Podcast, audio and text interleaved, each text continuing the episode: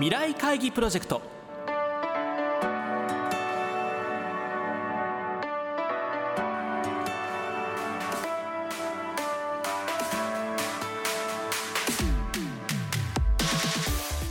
この番組は新しい時代です。をキーワードに企業トップが提示する日本の未来に向けたさまざまな課題について皆さんと共に解決策を考える日本経済新聞未来面の紙面と連動したプロジェクトです。今回は日本経済新聞未来面の紙面の企画をプロデュースしている日本経済新聞特別企画室企画部稲葉俊介さんにお越しいただきここまでの2019年度の未来面の取り組みを振り返るとともに今後の登場企業展開などについて伺っていきます。聞き手はラジオ日経木下智子ディレクターです。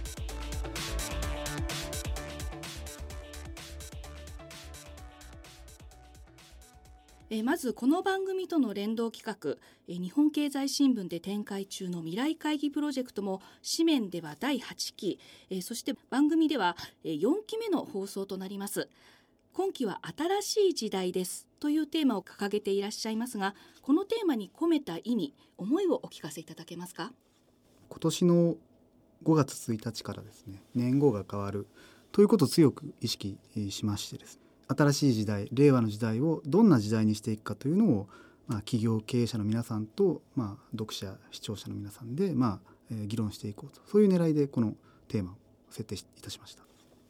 今期はどんな企業のトップの方がご登場されているのでしょうか？はいすで、にこれまでにですね三菱ケミカルホールディングスの越智仁社長日東電工の高崎秀夫社長また初登場で、えー、ローソンの竹増貞信社長。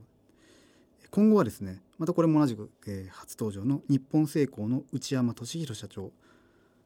日本特殊陶業の河合武社長。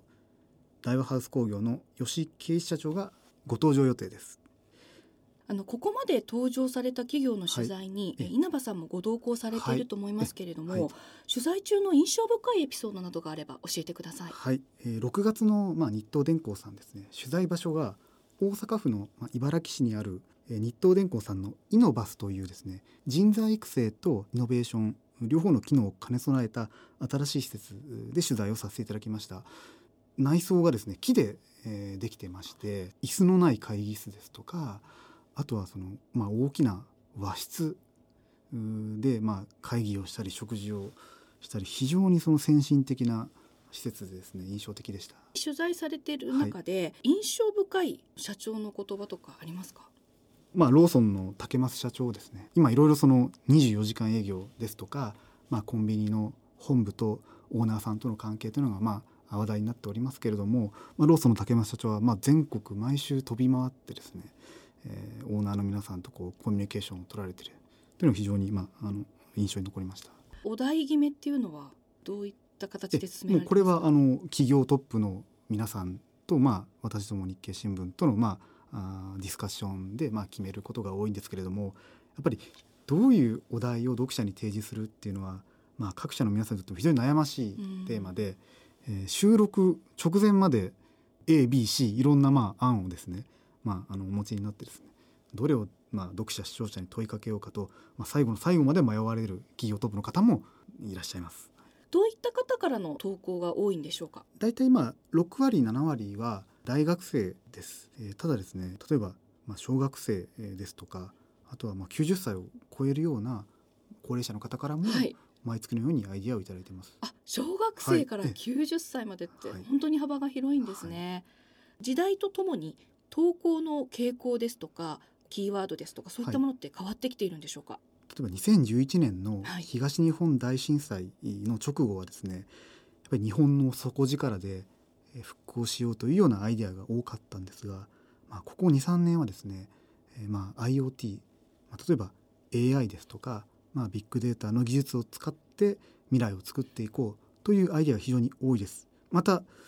逆にその IoT 技術を一切使わずに昔ながらの人と人とのつながりを大事にしようというアイデアも増えてます。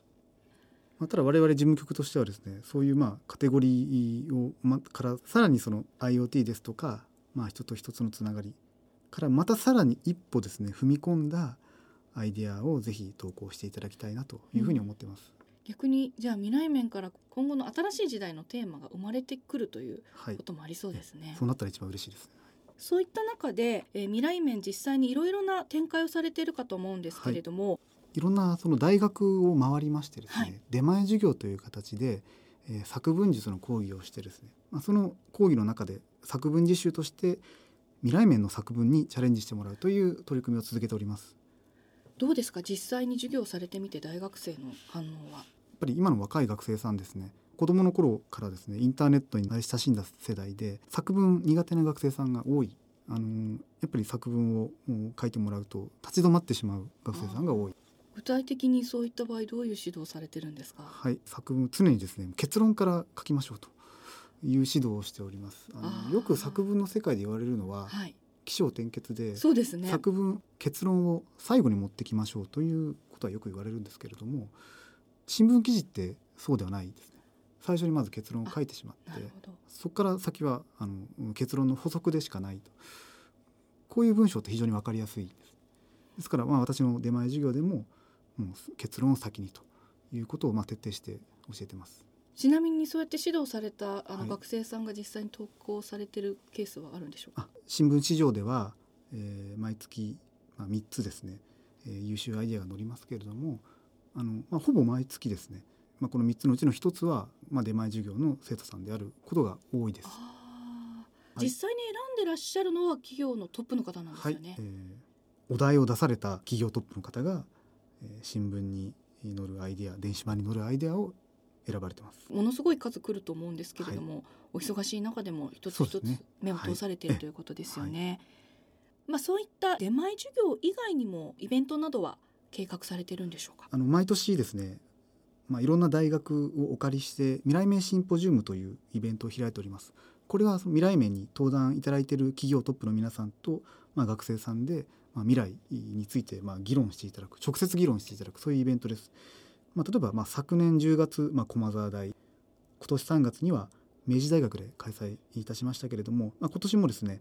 秋頃に、えーまあ、都内の大学で開催する予定で今準備を進めているところです。質疑応答ではあの、まあ、手を挙げてくれた学生さんが、まあ、直接企業トップの方に質問するそういうこともできます。また紙面でも詳しいスケジュールなどが出ると思いますので、はい。はい、ぜひそのあたりは皆さんにもチェックしていただきたいと思いますが最後になります。この番組の、えー、リスナーの方に今後の聞きどころですとかメッセージがあればお願いいたします。未来会議プロジェクトというのは2010年の5月から始まりました。10周年という、まあ、大きな節目を来年迎えますけれどもその先もですね、まあ、さらにこのプロジェクトを発展させていただきたいと思ってます。未来会議プロジェクト。8月9月はお休みをいただきまして次回は10月の放送となります。詳細は番組公式ブログでお知らせいたしますので皆さん随時チェックしてみてください。